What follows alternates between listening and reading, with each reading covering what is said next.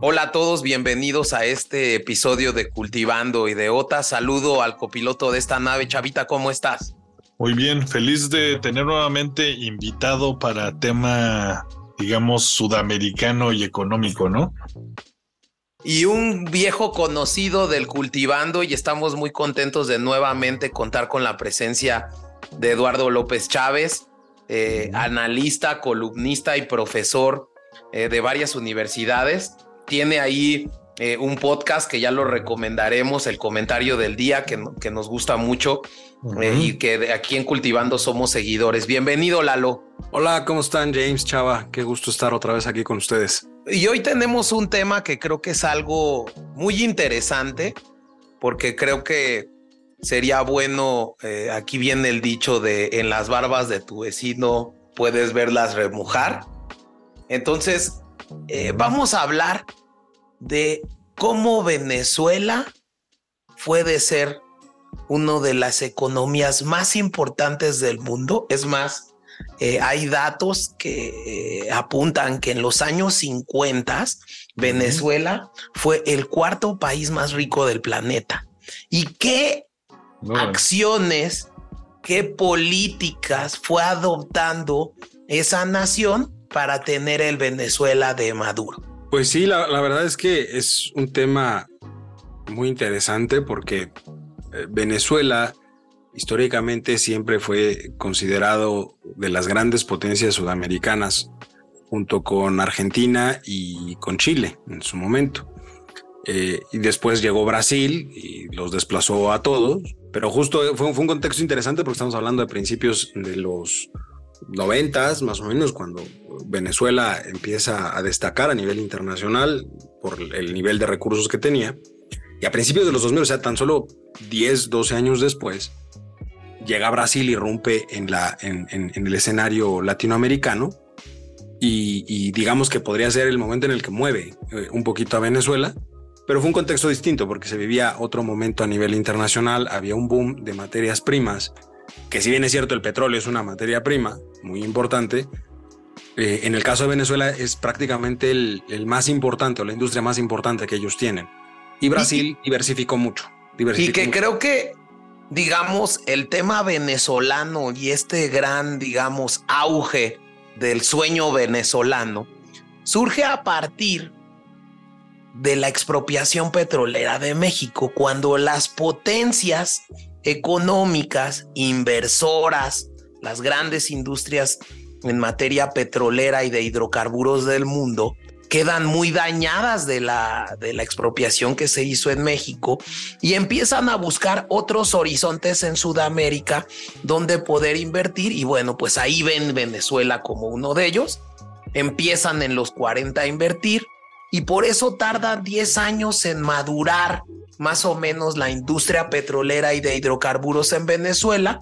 Y bueno, pues llegan unos años 50 pues donde realmente Venezuela es una economía pujante, una economía atractiva a la inversión, donde había gente de mucha cultura que incluso tú nos platicabas, Eduardo, que tenía casas en Miami, eh, vivían en, en Los Ángeles, entonces la gente hizo mucho dinero en esa época. De, hecho, las, las, grandes fortunas venezolanas, curiosamente, a principios de los 2000, cuando llegó justamente el chavismo, muchas de las grandes fortunas, de las viejas fortunas venezolanas, terminaron saliendo del país. Es decir, sacaban los capitales, mantenían negocios ahí en Venezuela, porque había negocio, pasara lo que pasara, había negocio, pero ellos empezaron a tomar un estilo de vida muy parecido al que en su momento tuvo Argentina también.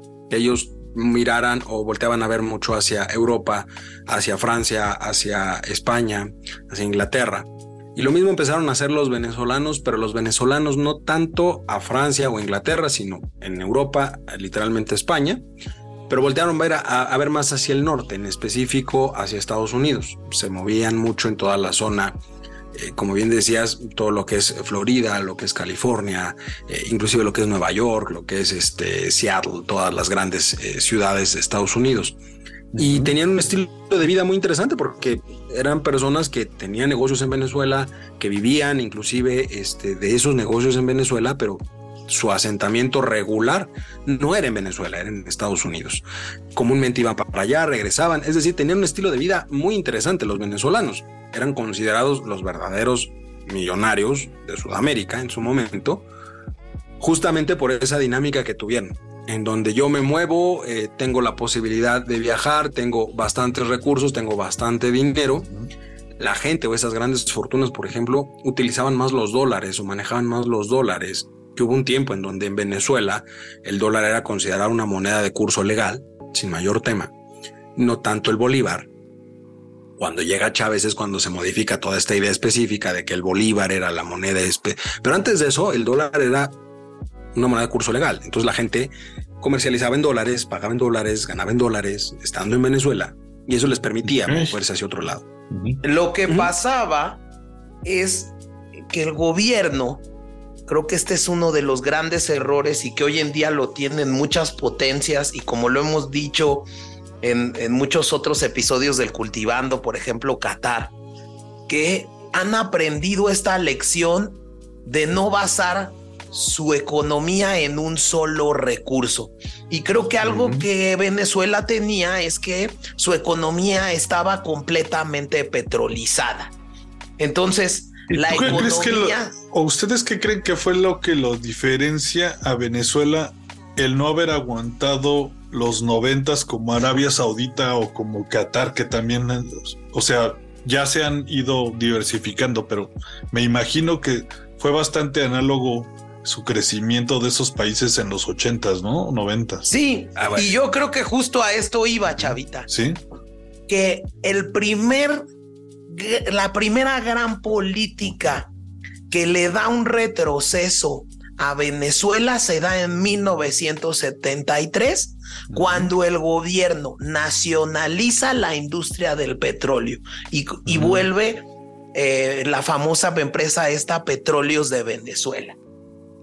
¿Qué aprovecha? Pues aprovechó que estaba la guerra en el, en, digamos, en el Medio Oriente, la guerra del Yom Kippur, que lo que hicieron los árabes fue producir menos y el precio del petróleo subió cuatro veces su valor. Entonces, en la primer para mí política que empieza a dar al traste a la economía venezolana fue la nacionalización de la industria petrolera. O sea, dice en contra del régimen gringo, digámoslo así. Pierden pues ese no apoyo, solo del régimen gringo, sino del régimen del sector privado. Siguieron los pasos que en su momento fue la, la este, nacionalización de la industria aquí en México. Es decir, dijeron, a ver, el Estado es el que controla el sector energético, en específico el petrolero, y pues nosotros somos los que nos quedamos con eso. Somos muy inventivos en Latinoamérica, o sea, tienes petróleos de Venezuela, petróleos de Brasil, petróleos de México. O sea, somos muy inventivos en cuanto a las empresas. ¿eh? Tienes Pemex, Petrobras y Petro Venezuela, creo es, o, algo así el, el acrónimo, no recuerdo bien. Pero el caso es que en ese sentido ellos se quedan con y sí, a ver, el tema, creo yo, y como lo mencionamos en algún momento, y lo, he dicho también en otros foros, el problema de la, digamos, estatización de algún sector en la economía es que tiende a disminuir el nivel de competitividad de ese sector, porque solamente hay un participante y no hay ningún estímulo para la innovación o para el desarrollo del propio sector. Algunos países entendieron esta parte. Arabia Saudita tiene o tiene una gran ventaja sobre Venezuela y otros países en cuestión petrolera y por eso soportaron un poco contestando a tu pregunta, soportaron esa época de los noventas tan conflictiva y demás. Sí, había una guerra. De hecho, Venezuela se ha beneficiado en cuanto a precio de petróleo de todos los conflictos en Medio Oriente, porque eso le pega a la zona, reducen un poco la producción y demás, y ellos ganan, porque aumenta el precio, gana, gana este, Venezuela, que sí es miembro de la OPEP por el nivel de producción que tiene. Pero lo que Arabia Saudita y todos esos países tienen de beneficio es que el petróleo que ellos tienen es de muy buena calidad. Y todo el mundo quiere ese petróleo porque el costo de refinación de ese petróleo es mínimo a comparación de otros petróleos. Entonces se vuelve muy atractivo y ellos pueden venderlo a precios mucho más accesibles, digámoslo de alguna manera, que les permite seguir eh, obteniendo recursos. Además, por ejemplo, ellos, si ellos dicen vamos a disminuir eh, un millón de barriles al día de extracción, pues no les afecta en realidad, porque las reservas que tienen son tan grandes y ya tienen tanta producción hecha que simplemente siguen vendiendo en el mercado, aunque se haya reducido la, extracción. Porque, ojo, lo que reduces es la extracción de barriles de petróleo. No reduces el nivel de refinación de gasolinas, no reduces el gas, no, o sea, el resto de energéticos se mantienen iguales. Ellos y la oferta no, no, no se pierde, digamos. La, oferta no se pierde porque seguimos demandando la misma cantidad. Entonces, dejas de producir, dejas de extraer petróleo, pero no dejas de producir los derivados. Y es tan bajo el costo que ellos tienen que siguen obteniendo una ganancia muy importante. Es correcto. y justo, digamos, eh, lo que dice y haciendo un, un resumen de lo que acaba de decir Lalo, pues esto mismo de la falta de capacidad de, competitividad pasa con petróleos de Venezuela. El gasto público de Venezuela, ¿no? Empieza a generar un problema real de política económica en Venezuela. Y para hacerte una idea, eh, Venezuela y el gobierno venezolano se toma nada más del 73 que nacionaliza al 79 para tener un país prácticamente hipotecado. Incluso eh, el presidente de esa época, que no recuerdo su nombre, llegó a decir, asumo el poder de una Venezuela hipotecada. Imagínense el nivel de déficit que tenía por este tema que, que bien señala eh, Lalo, que es generas, no tienes ningún incentivo para hacerte competitivo. y, bueno, toda esa lana que, que, se metía en la industria, ahora la tienes que sacar de tu bolsillo y no estabas acostumbrado probablemente, ¿no? No, como decía, además de que no estás acostumbrado, tienes un tema de que no eres eficiente no solo en la producción, sino también en la colocación y la venta del producto, porque, a ver, hay que entender algo, los recursos petroleros en cualquier país, eh, sea Venezuela, Arabia, México y demás, trabajamos o se trabaja, digamos, a, eh, a mes vencido, vamos a decirlo así, a mes vencido, pues. Toda la producción, tú me vas a pagar, pero me vas a pagar, prácticamente me pagan hasta un mes después de la producción. Por eso, la modificación del precio del petróleo se va dando a lo largo del tiempo, pero el, impacto directo lo tienes después, porque ahorita ya pagaste o ya te pagaron la factura de lo que acabas de vender el mes pasado. Te va a afectar para el siguiente. Entonces, en ese sentido, ¿qué sucede? Ellos eh, empiezan a perder eficiencia en el sistema y requieren de, un de una gran cantidad de recursos. El déficit que se genera no solamente fue precisamente por no invertirle al sistema petrolero, sino que lo que sacaban del sistema petrolero lo utilizaban para el gasto propio del gobierno venezolano. Fue una época donde Venezuela, pues literalmente, regalaba dinero a la gente, tal cual. O sea, había transferencias directas, había gasto gubernamental, se llegó a dar un sistema de salud muy importante en esa época en Venezuela que le costaba poco a los venezolanos, el sistema de educación pero empezaron a tener ciertas fracturas a lo largo del tiempo, porque sí le metían mucho dinero bajo el esquema erróneo, a mi parecer, que han cometido una gran cantidad de economías a lo largo de la historia, que es pensar que por el simple hecho de meterle mucho dinero a algo, se va a mejorar por sí solo. Ese es un grave error.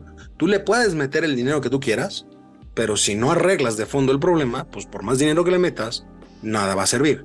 Ese fue el error que tuvo Venezuela. Y que también tenías una base muy inestable de fondo, porque ya empiezas a hipotecar a Venezuela con este incremento del gasto público y en los ochentas viene una caída fuertísima del precio del petróleo y eso le da el traste a Venezuela. Totalmente, y se ven ahora con un gasto público muy alto, que tienen, que financiaban literalmente con la entrada del, petróleo, tienen ese déficit muy alto, el costo el del petróleo baja de manera importante, eso los desajusta y obviamente hay un gap de recursos que tienen que cubrirlo de alguna forma. hay que entenderlo muy claramente. Todo gobierno, el que sea, solo tiene dos opciones para sacar dinero. A través de recaudación o a través de deuda. No hay más, son las únicas dos formas que tiene. Como no podía aumentar la recaudación, lo único que hizo Venezuela fue voltear a ver a los grandes organismos internacionales y decir, show me the money, necesito dinero, ¿no? Es correcto. Entonces, llega este tema, empieza a generar un descontento social, este déficit, esta, digamos, eh, eh, Venezuela entra en una recesión a inicios de los ochentas muy fuertes y empiezan a formarse grupos paramilitares, uno de ellos comandado por el famoso comandante Hugo Rafael Chávez Frías. Y bueno, esto genera que en el 89, digamos, para poder abatir la recesión, el gobierno empiece a pedir préstamos al Fondo Monetario Internacional.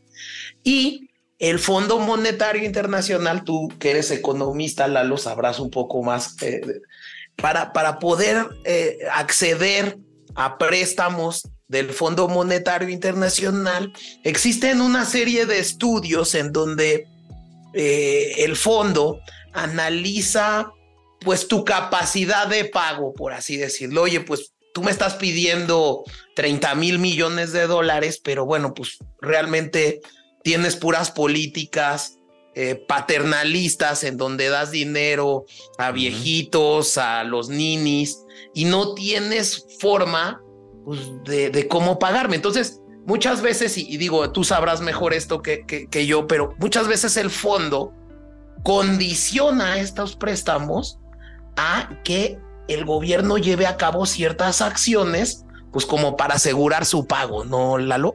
Y que ahí se acaba como mucho el clientelismo, ¿no? Tanto en Argentina, que depende mucha gente del gobierno, ya habíamos visto en, el especial de Argentina, que chequenlo, también está en Spotify.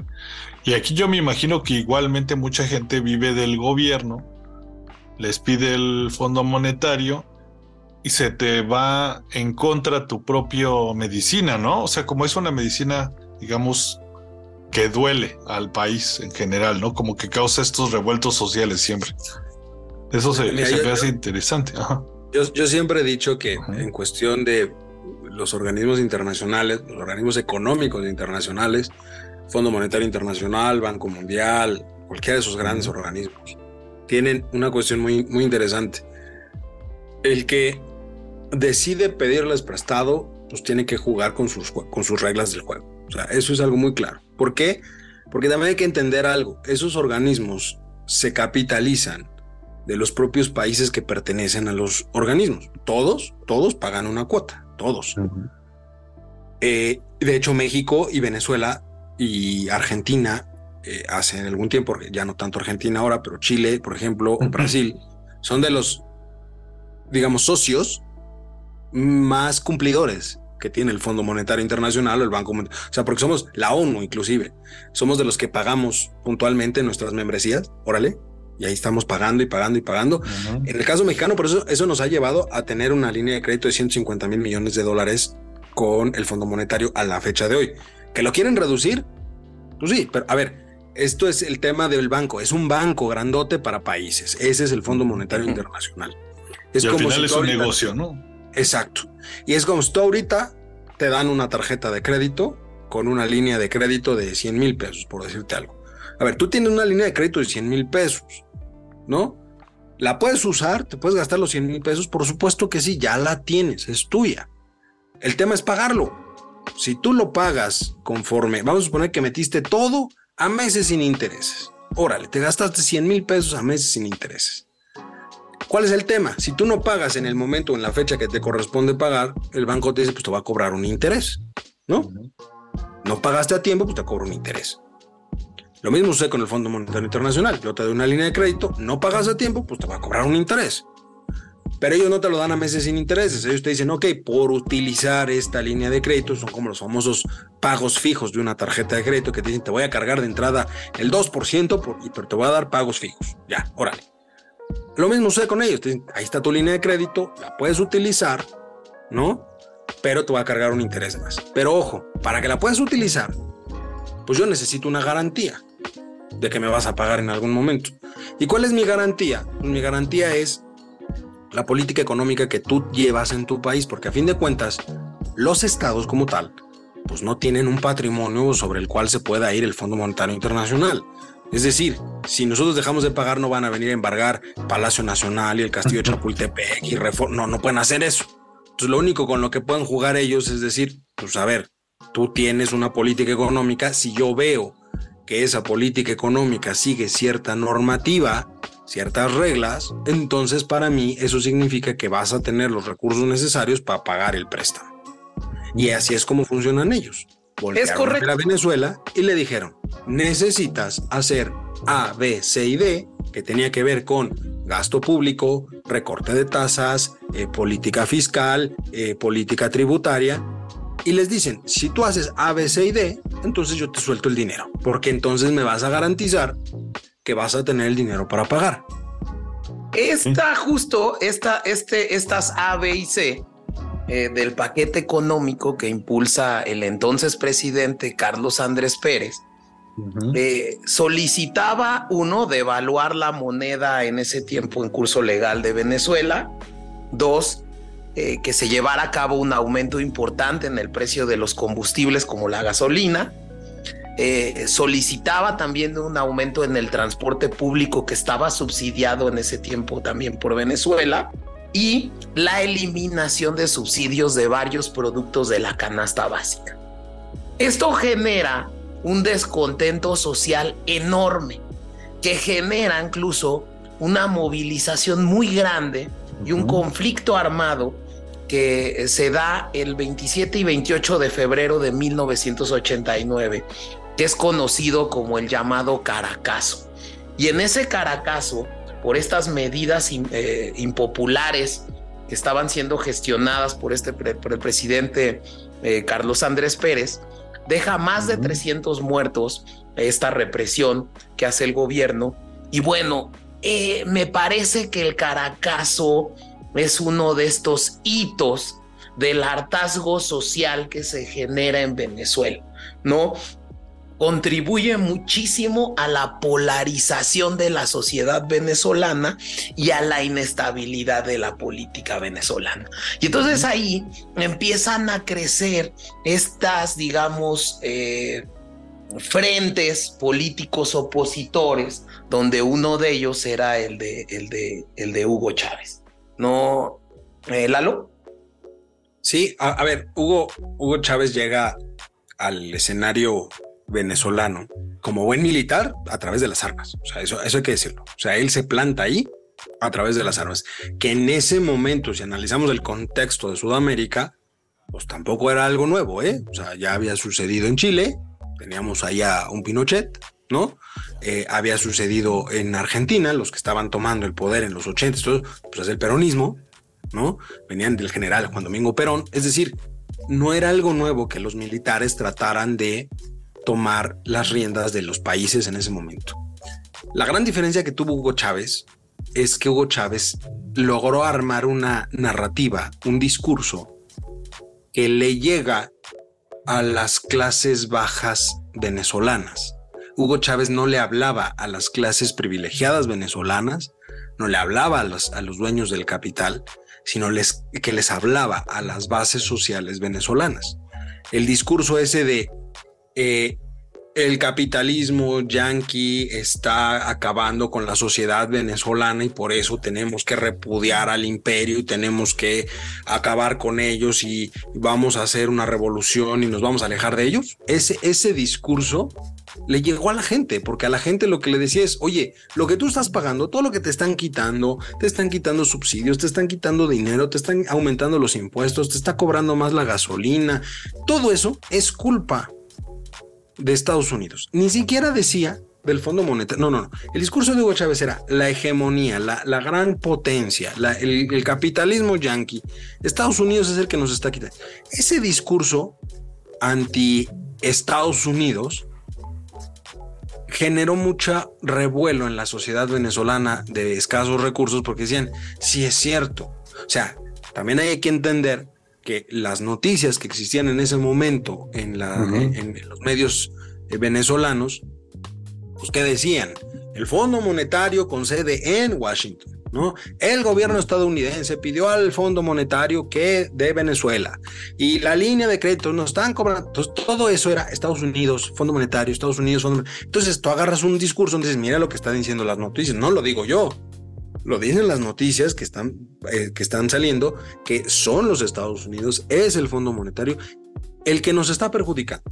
Y que también yo creo que sumado a esto, algo que genera la chispa social es este intento de golpe de Estado que hace en 1992 Hugo Chávez, en donde a los medios, eh, después del fracaso de este intento de golpe de Estado, eh, el famoso discurso del por ahora, ¿no? Donde, donde Hugo Chávez dice a los medios de comunicación, eh, por ahora los objetivos que nos plantearon no fueron logrados en la ciudad capital.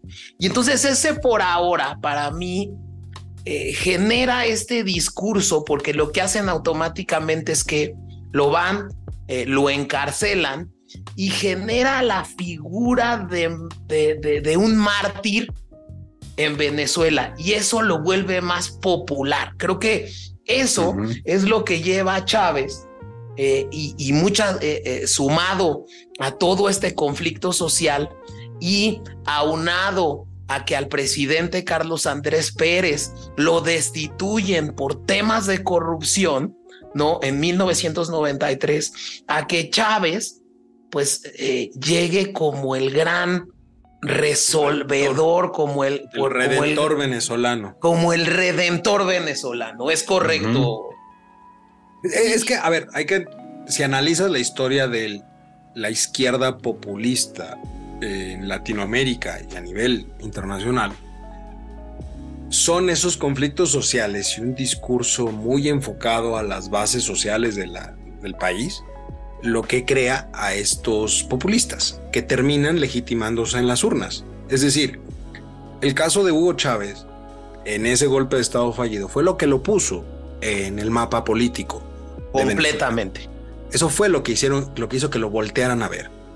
Y por supuesto, vienen los escándalos de corrupción, viene el problema en el gobierno venezolano, surge entonces de nueva cuenta esa figura que dice, a ver, se los dije.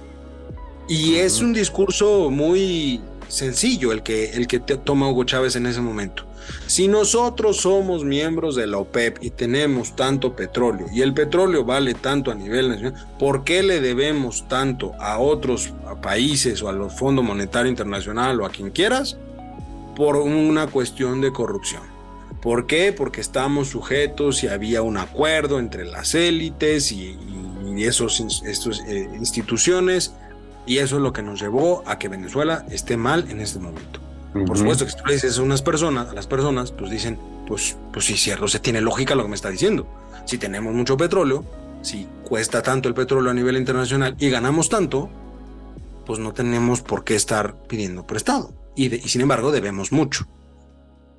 Ese discurso es lo que levantó a Hugo Chávez en las urnas y lo que lo lleva a ganar la primera elección y a legitimarse. Cabe señalar que, que, que en 94 ¿no? Ya que es destituido Carlos Andrés Pérez, llega después a la presidencia por elección, nuevamente el partido de, Carlos Andrés Pérez le da a la población la oportunidad nuevamente eh, y lleva a Rafael Caldera, chavita. y, lo que hace Rafael Caldera eh, es entrar a un tema de calmar las aguas que había alrededor eh, de este movimiento que estaba trayendo Hugo Chávez y genera la, el indulto eh, a Hugo Chávez, lo indultan, le dan la amnistía de los delitos que había cometido con el intento de golpe de Estado, y ahí es cuando Hugo Chávez funda el llamado Movimiento Quinta República, que es hoy en día el partido oficialista de Venezuela. Y, ojo, eh, es, lo curioso de la historia venezolana. Para poder fundamentar lo que es el chavismo en Venezuela, se agarraron en, ese, en el movimiento de Hugo Chávez literalmente de la estructura política en su momento, del régimen que existía en su momento. De lo contrario, no hubiera existido un indulto. Pero ellos apoyaron también esa cuestión. Si me das el indulto y yo te apoyo en otra cosa. Es decir, ya había negociaciones en ese momento en donde el propio movimiento tuvo que alinearse a la estructura que existía en ese momento, al sistema que existía en ese momento, para después llegar a través de las urnas a controlar el gobierno y cambiar. Eh, es correcto. Desde adentro. Un régimen eh. que en su momento, ojo, digamos, la primera elección de Chávez, económicamente fue muy exitosa. Muy exitosa la primera gestión de Chávez. ¿Por qué? Pues porque redujo el gasto. A ver, se veía muy moderado. Redujo el gasto, empezó a hacer pagos, empezó a, reestructurar la política pública en Venezuela. es que incluso, es que incluso el propio discurso, Lalo, ¿no? Chávez participa en la elección de 1998 y el discurso es un cambio radical de la política venezolana, ¿no? La campaña de Chávez era combate a la corrupción, reducir la desigualdad y promover políticas de bienestar social. Gana la elección por el 56% de los votos, que es enorme, ¿no? Y, bueno, pues sí, como lo dices, eh, este discurso del rechazo al, al capitalismo neoliberal, este recorrido que hizo Hugo Chávez a cada rincón de Venezuela, donde eh, es algo que yo me puse a ver antes de, preparar este cultivando, pero eh, tú ves el, el, manejo de gente, el manejo de masas, eh, donde la gente se sentía identificada con el líder. por supuesto. a, ver, es que tenemos una persona que per se Hugo Chávez era carismático. O sea, su personalidad era carismática. El comandante era, fue el primero, o sea, a pesar de tener una formación militar que cualquiera diría, pues tienden a ser cuadrados, muy ordenados, a seguir la norma, como tal. Él no. Él fue de los primeros eh, presidentes en Latinoamérica que literalmente, dejando de lado obviamente a Fidel Castro, porque Cuba es otra, otra historia aparte, pero él a nivel continental fue de los primeros presidentes que se acercaba con la gente, que se sentaba y hablaba con la gente, que grababa los acercamientos con la gente. Y más allá de eso, fue el primero que empezó a desarrollar esta forma de gobierno a través de los medios de comunicación en donde le hablaba a la gente. De ahí surgen eh, no, no en su primer mandato, que hay que dejarlo muy claro, su primer mandato fue totalmente lo contrario a lo que conocemos de, Chávez. O sea, fue muy mesurado, muy ortodoxo, muy, ¿no? Porque finalmente esa era la idea de, del, primer este, gobierno que él tuvo. Que, que es interesante y aquí yo les recomendaría dos cosas. Primero, la toma de, protesta de Chávez es muy recomendable porque Incluso dice que algo de, tomo protesta sobre esta moribunda constitución, ¿no? Es algo, eh, se los recomiendo, véanlo en YouTube, es, es, algo donde se les ve una cara al presidente saliente y al jefe del Congreso eh, de, híjole, eh, no sé qué nos espera, pero justo, y yo creo que aquí eh, retomando lo que decía de las prebendas que ya había con el partido en el poder y Chávez, eh, realmente es muy rápido porque Chávez toma el poder en febrero del 99 y en abril ya había reunido a la Asamblea Constituyente para debatir, redactar y promulgar una constitución, que es la constitución de la República Bolivariana de Venezuela. Entonces, justo tan ya había un, eh, como bien lo señala Lalo, un plan que esta constitución se empezó a redactar desde la administración anterior a la de Chávez. O sea, eh, eh, esto, esto vislumbra cómo esto ya se estaba trabajando, ¿no, Lalo? Sí, a ver, uno pensaría que pues, en, una encerrona de un año de juristas puede sacar una nueva constitución.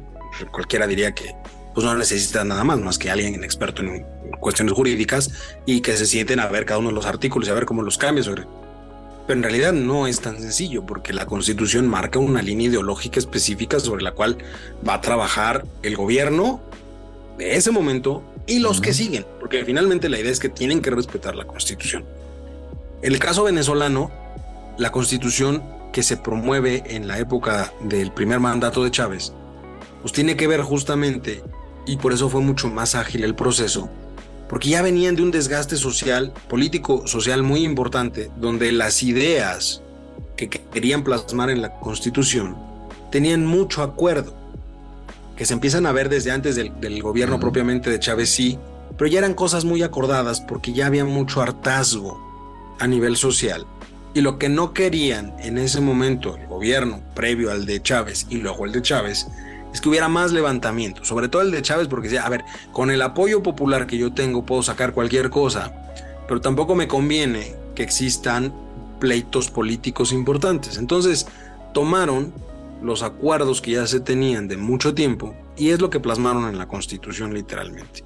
Es una es constitución muy mesurada, también hay que decirlo, que defiende los derechos humanos, que habla sobre las responsabilidades del gobierno, que habla sobre las posibilidades y el sesgo ideológico que le da tiene que ver justamente con esa separación que querían hacer de los grandes organismos, que no lo ponen textualmente, porque nadie lo pone textualmente, pero sí se deja entender que habrá más autonomía por parte del gobierno para manejar ciertas situaciones. Y eso lo que abre es esa posibilidad que ya en lo segundo y tercer mandato de, de Chávez, pues es donde se empieza a radicalizar utilizando esa misma constitución. Dicen, la constitución me faculta para esto, pues vamos a hacerlo. Y nos vamos a separar de y vamos a hacer. Y, que yo creo que uno de los puntos que, que para mí yo destacaría de esta nueva constitución es que dejó muy al arbitrio este tema de las misiones llamadas, ¿no? Porque lo que se hacía es que con ciertas reformas, eh, se, introdujeron ciertas reformas de carácter social para crear ciertos proyectos de apoyo comunitario. Y entonces muchas veces eh, a representantes del gobierno ubicados en ciertas poblaciones de Venezuela se les daba la eh, facultad de poder determinar eh, que una tierra en específico no era productiva ¿no? Y que era mejor dársela a la gente pobre. Entonces, alrededor de esa arbitrariedad que generaba para mí el tema de las misiones, pues empezaron a ser, pues, eh, digamos, no sé, más, eh, hubo más impunidad y más actos de corrupción que los que hubiera habido de, una manera anterior, ¿no? Es que tienes un esquema, ojo, Hugo Chávez Sí, era muy carismático, sí, pero Hugo Chávez tenía un gran problema que tienen la mayor parte de los dictadores, populistas, muy de izquierda. Les encanta concentrar el poder. Hugo Chávez trató de concentrar el poder. ¿Cuál es el tema? Si tú quieres controlar todo, siempre te va a ir de, de las manos algo. Y ese algo fue justamente a través de esas misiones donde se empiezan a detectar actos de corrupción. ¿Por qué? Pues porque no había claramente una distribución de poder hacia las bases del gobierno que permitiera frenar o no este tipo de cuestiones. Como todos lo centralizaban y pues como todo buen líder de, de, de, un país, pues tú no puedes estar metido en todo. A ti te va a llegar la información que te dé el que esté inmediatamente abajo de ti y a él le va a llegar el que está abajo de él. Si tú tratas de controlar todo y eliminas esas partes, ahora imagínate en lugar de tener que acordar con 50 personas, tienes que acordar con mil personas, pues va a llegar un momento donde algo se va a ir. Y esos son los abusos que se empezaron a dar en el contexto social de Venezuela. Y que creo que el primer mandato, salvo que ustedes me digan otra cuestión, es un mandato en donde se logra plasmar un poco su política socialista de apoyo a los pobres, pero que creo que tiene un gran problema. que descuidó a los grandes capitales y eso creo que también te afecta en un tema como nación. ¿Por qué? Porque, digamos, empezó a nacionalizar empresas eh, eh, privadas, ¿no? Generó un descontento eh, entre los medios de comunicación porque los satanizaba, los criminalizaba, los desprestigiaba. Pues de hecho, por eso surgió el aló presidente. Sí, es de televisión, correcto. radio que hizo diario como cierta show cómico, mágico, musical que hay aquí en México, pero él lo hizo en su momento y por eso surgió porque él dijo que los medios de comunicación estaban distorsionando la realidad. Entonces, él iba a salir a platicar con el pueblo de manera diaria para que quedara claro qué es lo que estaba haciendo el gobierno. Y eso también es producto eh, de lo que pasó el 11 de abril de 2002, donde una alianza de empresarios, la unión de sindicatos de trabajadores, la jerarquía eclesiástica, los militares disidentes y los medios de comunicación tratan de ejecutar un golpe de Estado en contra de Chávez. Tan es así que lo secuestran de la casa de gobierno, ¿no? Se lo llevan militares rebeldes a una isla que se llama la isla de la Archila, eh, incluso se anuncia su renuncia por la televisión estatal venezolana, nombrando a Pedro Carmona como presidente interino, quien era el líder de la Federación de Cámaras y Asociaciones de Comercio y de Producción, ¿no?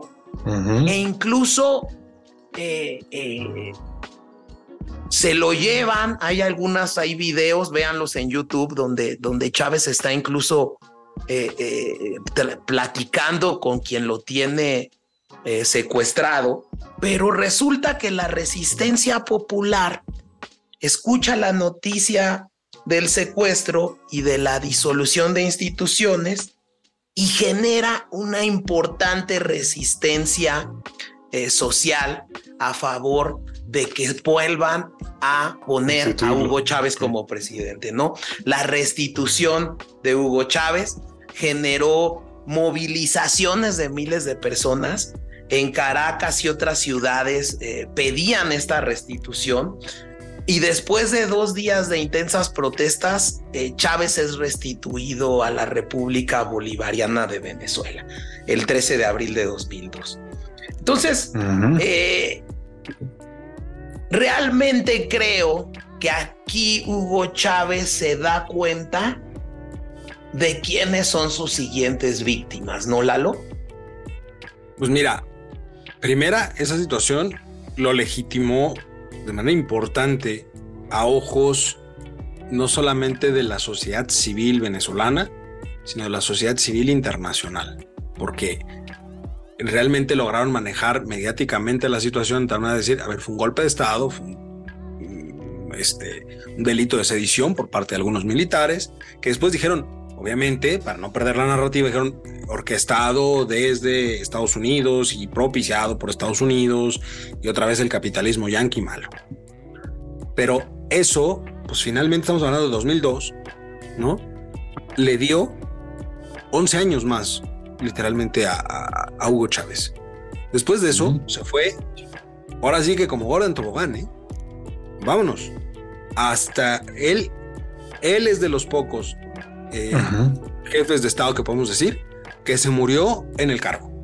Él murió en el cargo, él murió siendo presidente de Venezuela. O sea, se gana el, apoyo popular y además llega, digamos, esta, eh, digamos, este boom también, como decían, de los, del petróleo y de las commodities. Se pues se le da todo para permanecer, ¿no? justo es la época y entonces empieza a tener gran cantidad de dinero. O sea, yo recuerdo mucho que decían, por ejemplo, el, al, avión presidencial de Hugo Chávez en ese momento le apodaban eh, en Venezuela el, pájaro tiradólares. el pájaro tiradólares. O sea, porque era tanto el gasto que había y la ostentación que había en el gobierno de Hugo Chávez que gastaban a más no poder. O sea, un avión que en su momento, si mal no recuerdo por ahí salió algún reportaje, un avión que estaba bordado en hilos de oro y tenía no sé qué, o sea, un gasto excesivo.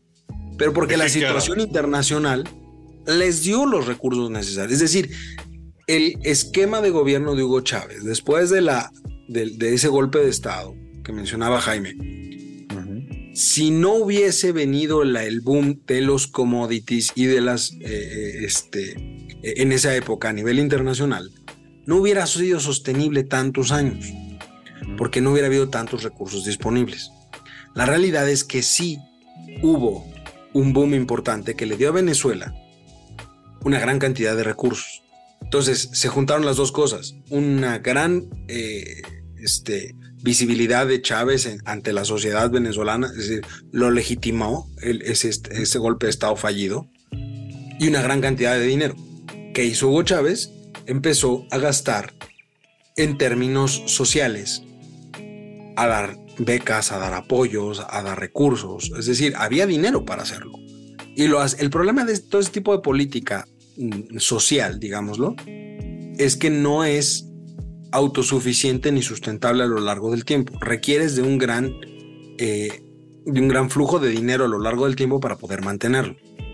Te lo dio en ese momento el, tema de, de las materias primas, pero no iba a ser sostenible para toda la vida. Sin embargo, era tanto el recurso que tenía Venezuela en ese momento por la cuestión petrolera, era una, es una economía todavía totalmente petrolizada, que era tanto lo que tenían, que le dio literalmente para que los primeros problemas reales económicos de Venezuela se empezaran a ver prácticamente ocho o nueve años después de eso. Y, que creo que aquí 2011. algo que tocas importantísimo y que creo que es el pobre, o sea, el resultado de este intento de golpe de Estado y la pobre o incluso nula participación de la oposición partidista al gobierno, que generó incluso que en este segundo periodo Chávez tuviera una amplia mayoría calificada para poder hacer lo que quería. Entonces, o sea, arrasó literalmente, o sea, es lo que se conoce como el carro completo en política, ¿no? Se llevó el carro completo en, ese siguiente mandato. Y de hecho después, ya fue un tema más personal, ya no fue un tema del golpe, sino cuando él empieza con los problemas de salud que eran visibles, los problemas de salud que ya tenía él, eso lo utiliza como parte de la, del discurso mediático inclusive se llegó a decir que fue Estados Unidos el que lo enfermó y el que, o sea, era el tipo de historias de conspiración que existían alrededor de Hugo Chávez. Pero ese, esa situación de enfermedad la logró capitalizar también él.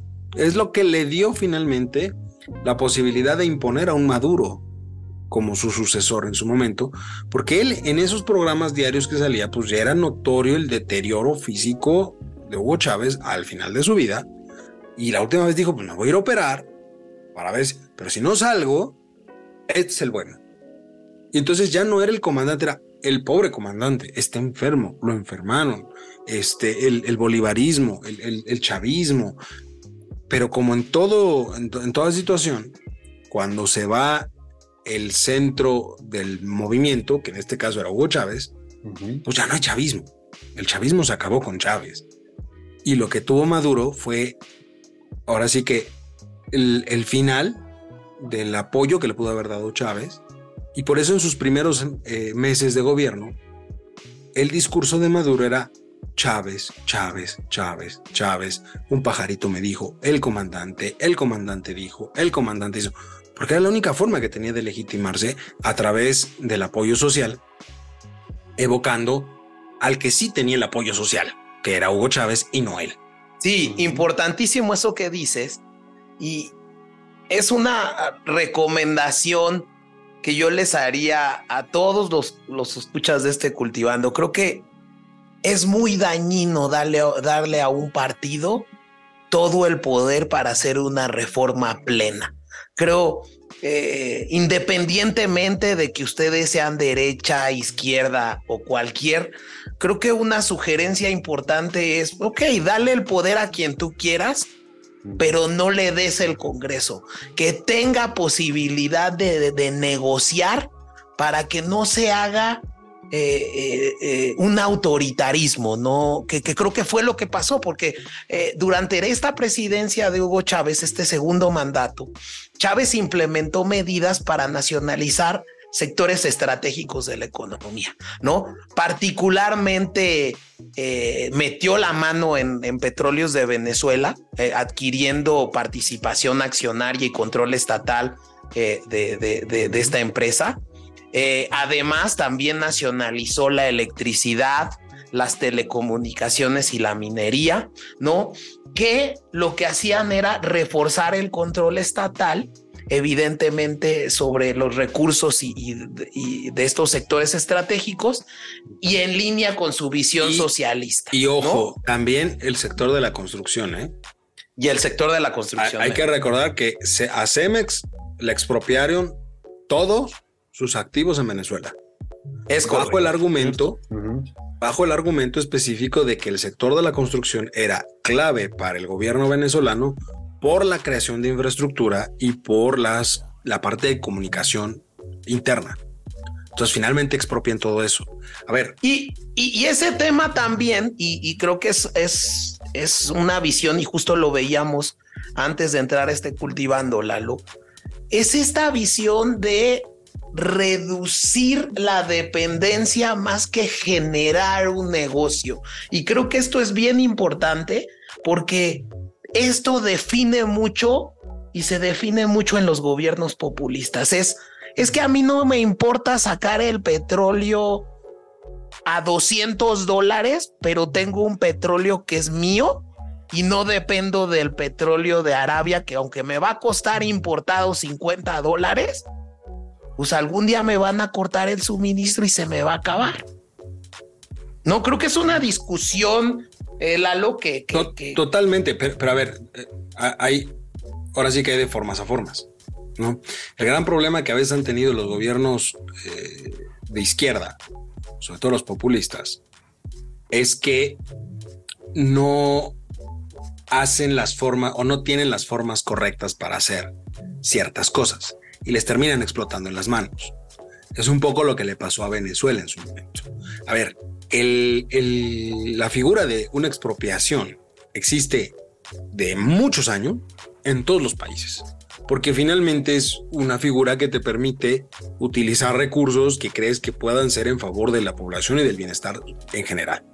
Y por eso lo expropias, porque dices, a ver, esto en manos del gobierno puede ser eh, mejor distribuido y puede beneficiar más a la población que en manos privadas, por ejemplo. ¿No? El tema que tenemos es que la implementación que se hace muchas veces no es la mejor. Porque llega un Hugo Chávez que bajo ese supuesto de decir esto es en favor de los venezolanos y de las eh, de, la sociedad venezolana en general.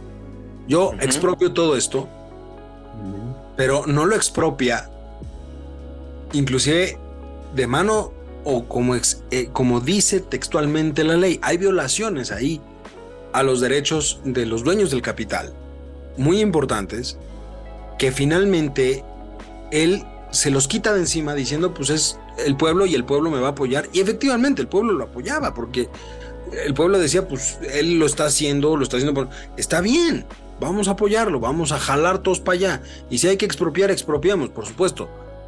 Están expropiando cosas que no son tuyas, tú por eso lo apoyas. No es como dice el refrán, hágase la, hágase la, justicia en los bueyes de mi compadre, porque en los míos no. Los míos no los toquen, pues los, los de mi compadre, pues que se los lleven si quieren, pues a mí qué, ¿no? Y en ese sentido, pues la gente obviamente lo iba a apoyar. ¿Por qué? Porque el resultado, ¿cuál era? Es decir, necesitamos más recursos, necesitamos, ¿para qué? Para beneficiarlos a ustedes. Ahí es donde se empieza a desvirtuar la idea específica del chavismo. Que yo siempre, muchos de los gobiernos populistas empiezan con una visión que yo no la veo tan errada. Finalmente, yo creo que nadie a nivel internacional está en contra de apoyar a las clases menos favorecidas, de apoyarlos de alguna manera. El problema está que para apoyarlos, pues de algún lado tiene que salir el dinero. Y ese, de dónde va a salir el dinero, es o les aumento los impuestos a los que ya pagaban impuestos, es decir, a los mismos les cargo más la mano, o me empiezo a endeudar. Y esa deuda, pues la va a terminar pagando los mismos que siempre pagan impuestos y esas personas de menos recursos también van a tener que empezar a pagar por esos recursos en algún momento, porque nada es gratuito. Y esa mala implementación de los gobiernos de izquierda a veces es lo que ha hecho que ningún proyecto realmente de izquierda perdure de manera eh, importante a lo largo del tiempo. Me dirás, China, ya lo hemos platicado en algún momento, China es, una, es un mix, no es una economía eh, de izquierda, es un mix entre una economía de mercado y una economía socialista, tiene sus tintes, pero no es puramente populista ni de izquierda. Venezuela se ha mantenido y está en una crisis importante ahorita. Volteamos a ver a Cuba y Cuba empezó a modificar ciertas cosas en el momento en el que desapareció Fidel y se acabó la, economía o el, tipo de gobierno eh, de izquierda cubano que nació con Fidel y se fue con Fidel. Volteas a ver a Argentina, es lo mismo. Aquí mismo en México, todo el mundo eh, hace cinco años decíamos, a ver cómo nos va en cuestión económica. Damos tumbos muy fuertes, o sea, son seis años que en términos económicos es como si no hubiera sucedido nada, o sea, vamos a acabar prácticamente igual, como si en seis años ni perdimos ni ganamos, ni para Dios ni para el diablo, vamos a acabar prácticamente igual que hace seis años. Entonces, no hubo tanto gol, pero ¿qué hizo este gobierno cuando llegó? Pues se vio muy mesurado, ¿no? Muy ortodoxo, no le movió tanto, ¿no? Y en otros gobiernos le empiezan a mover, ven que no funciona, se detienen tantito y tratan de regresar al, al, momento anterior. Porque no es sostenible la parte del populismo gastando y gastando y gastando y gastando. Hoy ese es el gran problema de Venezuela. Gastó tanto y se ha vaciado tanto por una cuestión de derechos, de, derechos humanos, de violación de derechos humanos, hoy a la fecha han salido más de 70 mil venezolanos de ese país. No hay mano de obra. Eso es lo que ellos tienen ahorita. Ahorita tienen una escasez de mano de obra que por más industria que tengas, pues si no tienes gente preparada, si no, tienes quien trabaje, pues no va, no va a jalar nada. No, y que también tiene Otra mala fórmula es ganarse enemigos justo de, a los capitales, eh, perderlos, o sea, ganar enemigos. China, por ejemplo, justo lo que hizo fue mantener flujo de capitales, eh, entrada de tecnología. Y pues justo creo que parte de, de nacionalizar y, y, vender esta idea al pueblo del que las cosas son de Venezuela, el no, el no generar este como digamos, eh, desarrollo e investigación, pues te castigan, lo que hacen los países es castigarte con tecnología, ¿no? O sea, ya no te la, no te proveen esa tecnología para refinación, no te proveen ciertas cosas y te van aislando, pues te van quebrando, ¿no? Y todo se te hace mucho más caro, no solamente lo que ya debes, sino el volverte a actualizar para querer yo siempre he dicho, mejorar yo siempre he dicho que hay dos cosas en esta vida que no puedes hacer. No te puedes pelear con la cocinera. De ningún lado. Nunca te pelees con el que cocina o con la cocinera. Y no te pelees con el del dinero. Tampoco. Este, uno no, no, no se pelea con esas dos personas. ¿Por qué? Porque el del dinero es el que te va a pagar. Lo necesitas. Y el del cocinero o la cocinera es el que te va a dar de comer. Tampoco te puedes pelear con él porque quién sabe qué le puede echar a la comida. Dependes de ellos dos. El problema de Venezuela es que se peleó con el del dinero. Y ya no había manera de restituirlo porque sería. Ese es uno de los grandes problemas. Cuando tú te peleas con los capitales, para poder arreglarlo, tienes que aceptar que te equivocaste. Y estás en un entorno político donde aceptar que te equivocaste es aceptar que todo lo que has hecho a lo largo del tiempo podría estar mal. Y es perder la elección. Y es perder la elección. Es generar inestabilidad política. Y eso es algo que no van a hacer. Nunca van a aceptar que hicieron mal las cosas. Porque eso te puede hacer más que ganar, te puede hacer perder. ¿Quién ganaría? La sociedad en general. ¿Quién pierde? El que tiene el poder en ese momento. Si tú aceptas que lo hiciste mal, pues significa entonces que habrá que darle el voto a alguien que lo podría hacer bien. Y eso es algo que no va a suceder. Y es la encrucijada en la que hoy se encuentra Venezuela como tal. Es correcto. El hecho, de decir, si yo digo que me equivoco, si yo maduro digo que me equivoco, que todo lo que he hecho en estos últimos años está mal, pues entonces significa que efectivamente el proyecto venezolano se fue con Chávez. Y que Maduro no hizo, no es absolutamente, y como no lo va a aceptar, tienes un problema ahí donde se violan derechos humanos, no hay derecho para la oposición, corretean a la oposición, la oposición ha ganado un poquito, luego surgió el señor Guaidó, que también como oposición dices, no me queda claro porque finalmente en un término legal, digamos, eh, pues no había cabida para lo que quería hacer el señor Guaidó. Y se montó en su macho de que tiene que ser así, así, así. Y el resultado, ¿cuál fue? Pues que hoy Guaidó ni siquiera puede estar en Venezuela no hay una oposición real en Venezuela, pero tampoco hay una aceptación por parte del oficialismo de que podría darse un cambio. Nadie está en contra de Maduro, nadie ve la forma de quitar a Maduro. Y, que yo creo que hoy en día eh, las acciones y todo el ambiente geopolítico que se está viviendo, Estados Unidos no se va a aventar. Y yo creo que eso es lo que le ha dado un poco de permanencia a Nicolás Maduro, no se va a aventar un conflicto en estos momentos para hacer un cambio radical, que yo creo que en su momento la vía había sido Juan Guaidó, pero yo creo que Juan Guaidó no logró levantar el apoyo popular que tenía previsto Estados Unidos y creo que ahí fue donde... No era un buen candidato, a ver, no, no fue un buen candidato en cuanto a arrastre de personas y generación de expectativa. Juan Guaidó no era un buen candidato. Pero además, la, a ver, la política económica y la política exterior de Estados Unidos, en principio, es la política económica y la política exterior a nivel internacional. Es correcto. Estados Unidos mueve. Entonces, si tú ahorita piensas en un Estados Unidos que está peleado con Rusia, Ahí hay un pleito latente por el tema de Ucrania. Y además tiene un polvorín en la franja de Gaza, en el problema que está entre Israel y Palestina. Y además volteas y tienes un problema de migración con México.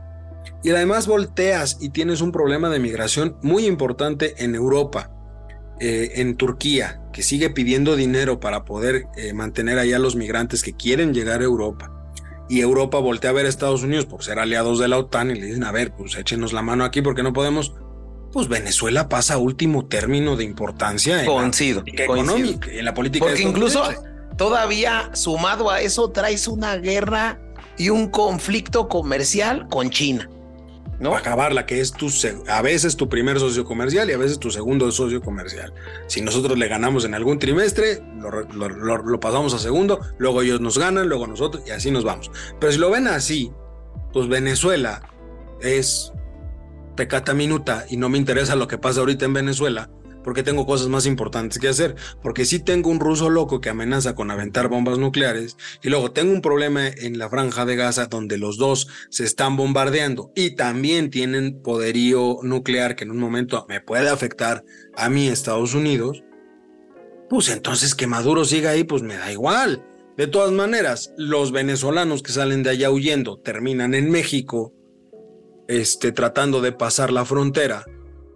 Pues entonces, por eso le preocupa, eh, la única preocupación real de Estados Unidos respecto a Venezuela es el tema migratorio, porque todos esos venezolanos que salen se quedan en México buscando pasar a Estados Unidos, ¿no? Y se vuelven parte del tema migratorio con México, pero no es realmente un tema migratorio con Estados Unidos, el tema migratorio es la frontera con México, que hay más venezolanos y cada vez también hay más mexicanos, es cierto, pero fuera de eso, Maduro no representa un problema real para Estados Unidos y eso, como bien dices, es lo que le ha dado aire al gobierno de Maduro para que se mantenga durante más tiempo. Y yo creo que también el arma militar que ha tomado Maduro, ¿no? Que lo que ha vuelto es volcado sus recursos al fortalecimiento de las milicias, de la, de la milicia, de, de, de, de, su ejército, ¿no? El tener contento al ejército, ¿no? Tienes a, a, miembros como Diosdado Cabello, que son militares y que hoy en día han generado narcoestados, ¿no? Literal, en, donde hay un poder fáctico que también está a las órdenes del gobierno y que se han aliado para hacerse eh, fuertes, ¿no? Y para consolidarse en el gobierno. Mientras los mantenga contentos, o sea, porque se, se puede volver el arma de doble filo para Maduro el fortalecimiento del ejército. Si en algún momento el ejército deja de estar contento con todo el poderío que le está dando, pues tan fácil es como removerlo, o sea, retomar los pasos que en su momento siguió Chávez, de decir, pues podemos encontrar una figura carismática que nosotros apoyemos, porque esto ya no nos está conviniendo. En ese momento, pues el gobierno de Maduro estaría contado. Mientras eso no suceda, pues yo, yo podría ver o vislumbrar que el tema de Venezuela va a seguir como sigue hasta ahorita, por lo menos unos 5, 6 o inclusive unos 10 años más. Porque Maduro pues, tampoco no es una persona grande y en principio no es una persona enferma. A diferencia de lo que le sucedió a Chávez, Chávez hubiera estado más tiempo en el poder, sí, pero a Chávez se lo acabó la enfermedad. Esa es una realidad. Es correcto. Y ahora tenemos un Maduro que no es muy grande, una persona entre los 50 a 60 años, más o menos, y es una persona que no padece de ninguna enfermedad importante o que lo puede incapacitar. Entonces, visto desde esa perspectiva, pues tienes un espectro de tiempo que puede ir hasta una década más para mantenerse en el poder. Entonces, ¿no creen que haya ahorita una solución, digamos, a medio término para Venezuela mejorar su economía? digamos, creen que ya está quebrada. No está, a ver, no está quebrada, está mal administrada. Yo, yo diría que el gobierno de Maduro tiene recursos, ha peleado por esos recursos y es lo que lo mantiene en el poder. Mientras tenga los recursos para mantener felices a ciertos poderes fácticos, como menciona Jaime, va a mantenerse ahí y el recurso lo tiene. El malestar social es lo único que podría revertir la situación sí, pero también ha habido tanta diáspora de personas de Venezuela que la cuestión social o el descontento social ya no sería un impacto tan fuerte hoy como lo fue en su momento con Chávez. Y eso lo sabe Maduro. Lo cual hace que cualquier posibilidad de cambio o reconfiguración político-económica para Venezuela sea mucho más lento que antes. ¿Puede haber un cambio? Sí. ¿Cuándo? En el corto plazo yo no lo veo. Ok.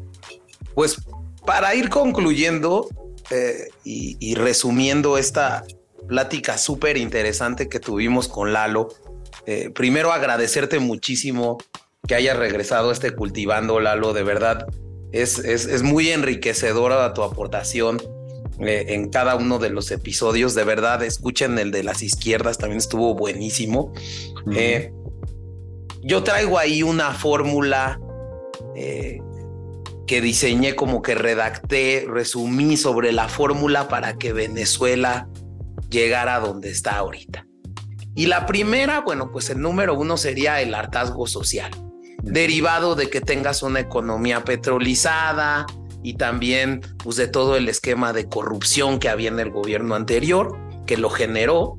Dos, el surgimiento de este líder carismático que, que, surge en medio de esta de, de, de, de, todo este, de esta situación política y económica derivada de la corrupción y la petrocelización, ¿no? Que este líder va a tener enemigos comunes como son los yanquis, la corrupción, la vieja política, eh, que empezó también un esquema de nacionalizaciones eh, sin un desarrollo tecnológico eh, real, donde también la finalidad es más bien el quedarse con el, poder. Estas nacionalizaciones también generan la llamada certidumbre o certeza jurídica que eh, los grandes países y las grandes potencias que hoy en día son así, creo que un punto muy importante de ellas es la certeza jurídica. Justo en algún video que, que, había visto, eh, Londres es Londres porque los millonarios tienen confianza de, de, de, invertir su dinero o guardar su dinero en esos países. Y yo creo que las nacionalizaciones le dan al traste a esta certeza. Y eh, cinco, es eh, la finalidad de buscar por todos los medios el mantener el poder. Es decir, no hacer caso a las instituciones, eh, demeritar a la oposición, menospreciarla o incluso eliminarla. Y creo que otro punto importante eh, es la rendición de la oposición para poder eh, darle todo el poder de cambio y, el que tener a, una Venezuela como está. Entonces estos son los seis pasos que yo resumiría. No sé si tú, Lalo, Chavita, quisieran abonar alguno adicional eh, y si no, eh, dar sus, sus conclusiones al respecto.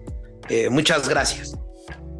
Pues mira, yo, vamos, para terminar, diría totalmente de acuerdo con, los puntos que, que, manejas, pero también creo que hay algo de fondo, en, no solo en Venezuela, sino en muchos otros países, que parte de ese hartazgo social lo trasladan a un conformismo político muy importante. ¿En qué sentido? ¿De qué sirve votar si va a ganar el mismo? Y a veces no votan. Esa situación hace que efectivamente el de siempre gane. Porque si tú querías una opción distinta, al no votar, al no acercarte a las urnas, pues hace que los mismos ganen. Venezuela tiene ya un problema muy latente que es la salida de muchas personas y por lo tanto habrá menos votantes para las siguientes elecciones, que ya están prácticamente a la vuelta de la esquina en, Venezuela. Y en ese sentido entonces es importante hacer entender a las personas que qué es lo que va a pasar para el siguiente, lo que ellos decidan que va a pasar en las urnas. Eso es algo muy importante. Independientemente de la situación, Puede ser que haya un desconocimiento de los resultados de una elección, por supuesto. Siempre habrá alguien que pierda y que va a decir que no está de acuerdo. Pero no hay fórmula más fuerte en cualquier democracia que el resultado de las urnas. Y en el caso de Venezuela, durante mucho tiempo se han violado los derechos electorales, los derechos de las personas para elegir a sus representantes, que también ya llegó un punto donde eso fue lo que los impulsó a salir a muchos. Y hoy los que quedan, lamentablemente yo no veo una posibilidad de cambio en el corto plazo para Venezuela, porque esos que quedan ahí los tienen prácticamente condicionados a dar un voto específico. Y la oposición prácticamente no, no existe. No, a lo mejor no por gusto, sino por una cuestión más eh, de gobierno, justamente por evitar el surgimiento de, de, contrapesos para el gobierno actual. Y eso ha hecho también que la oposición baje los brazos. No hay una oposición real en Venezuela. Por eso la situación actual es tan compleja, porque no tienes una sociedad civil organizada, mucha ha salido, la que queda está totalmente atrapada, y no tienes una oposición fuerte, todos han bajado los brazos, porque también tienes poderes fácticos como el ejército, como el crimen organizado, que los hace bajar las manos. eso es lo que ha hecho el caldo de cultivo tan em, peligroso en Venezuela. Y el tema también está en que recordemos que cuando hablamos de este tipo de cuestiones, eh, la cuestión territorial no existe. Si Venezuela se les queda chico, se van a empezar a agrandar hacia los lados. El gran problema que tenemos ahí entonces es que de nueva cuenta Sudamérica puede volverse un polvorín, políticamente hablando. Y ese es un grave riesgo para la región. No solamente para ellos, para la región completa. Eso sería lo, único que yo, yo, agregaría, digamos. No, definitivamente. Yo, yo igualmente eh, también eh, concuerdo totalmente con lo que dicen y creo que algo extra que podría yo pensar que también hace, digamos, caer más a un país, aparte de todas esas circunstancias, es tener este tipo de gobernantes que buscan, que tienen como un complejo de rey, que no quieren ser derrocados. Muchas, eh, como en Estados Unidos, buscan los demócratas, es como partido llegar y permanecer en el poder, pero el, el querer permanecer con una sola persona imagen creo que te provoca muchos más problemas, te vuelve conformista a, este, a esta figura y pues les quita esa visión que yo no sé por qué en eh, Qatar y, también Arabia Saudita, que también pues tienen pues reyes o dictadores de cierta manera, pero traen una visión un poquito más a futuro. No sé qué es lo que le falta a Latinoamérica, que tenemos este tipo de dictador mediocre que busca como seguir siendo el rey porque le enseñaron a ganar en la escuela a, la maña, ¿no? Creo que eso es como una onda medio rara que nos mantiene ahí en un vicio. yo, diría que es una cuestión institucional. los grandes eh, jeques, las grandes familias de aquellos, de aquellos lados son muy institucionales y por eso van a futuro porque es el futuro de la institución como tal.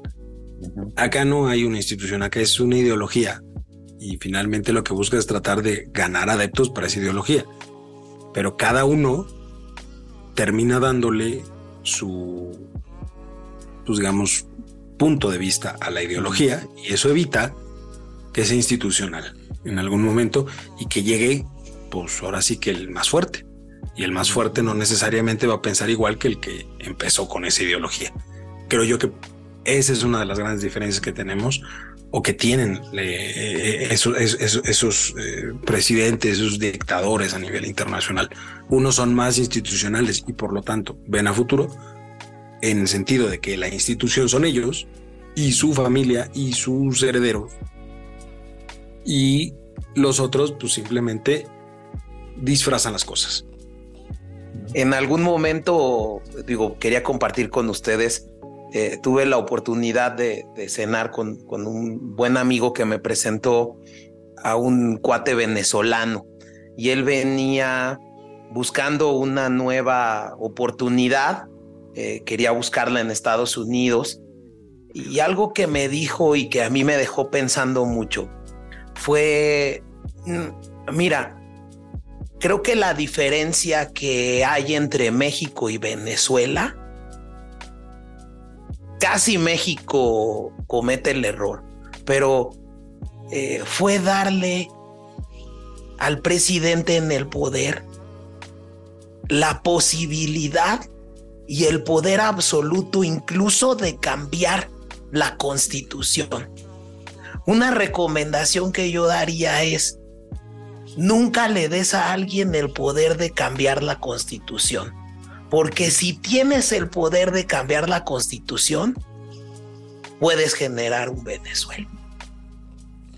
México estuvo a nada en esta administración porque realmente en el primer periodo de gobierno del presidente López Obrador se contaba incluso con mayoría calificada.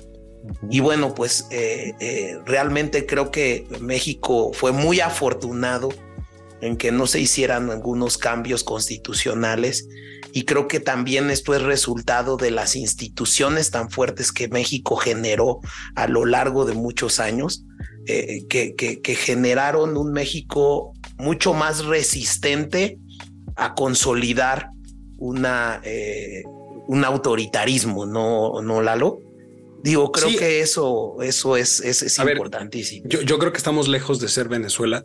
Eso lo digo claramente para todos aquellos que dicen que prácticamente somos Venezuela. No, estamos lejos de ser Venezuela, afortunadamente. Yo agradezco la falla del cálculo político de la administración actual los primeros tres años de, de no querer hacer cambios, porque como bien dices, tenían la posibilidad, prácticamente pudieron hacerlo sin mayor tema y creo que ahí fue una falla de cálculo político pensando que lo podían hacer después de las intermedias y ya no pudieron. Qué bueno que hubo ese fallo. Pero qué malo, como bien dices, que se le haya dado todo. O sea, el que sigue, efectivamente, el, siguiente gobierno puede ser del oficialismo o de la oposición. Sea cual sea, hay que asegurar que el contrapeso natural, que es el otro poder, el legislativo, no tenga el mismo color. Tiene que ser distinto, porque entonces realmente como sociedad estamos propiciando esos contrapesos. Y en un contrapeso es muy poco probable que lleguemos a los niveles a los que llegó Venezuela. O sea, se les fue de la mano a la sociedad venezolana totalmente eh, el manejo de esos contrapesos. No, para ellos no era necesario. Hoy muchos de ellos están arrepentidos de no haberlo hecho en su momento.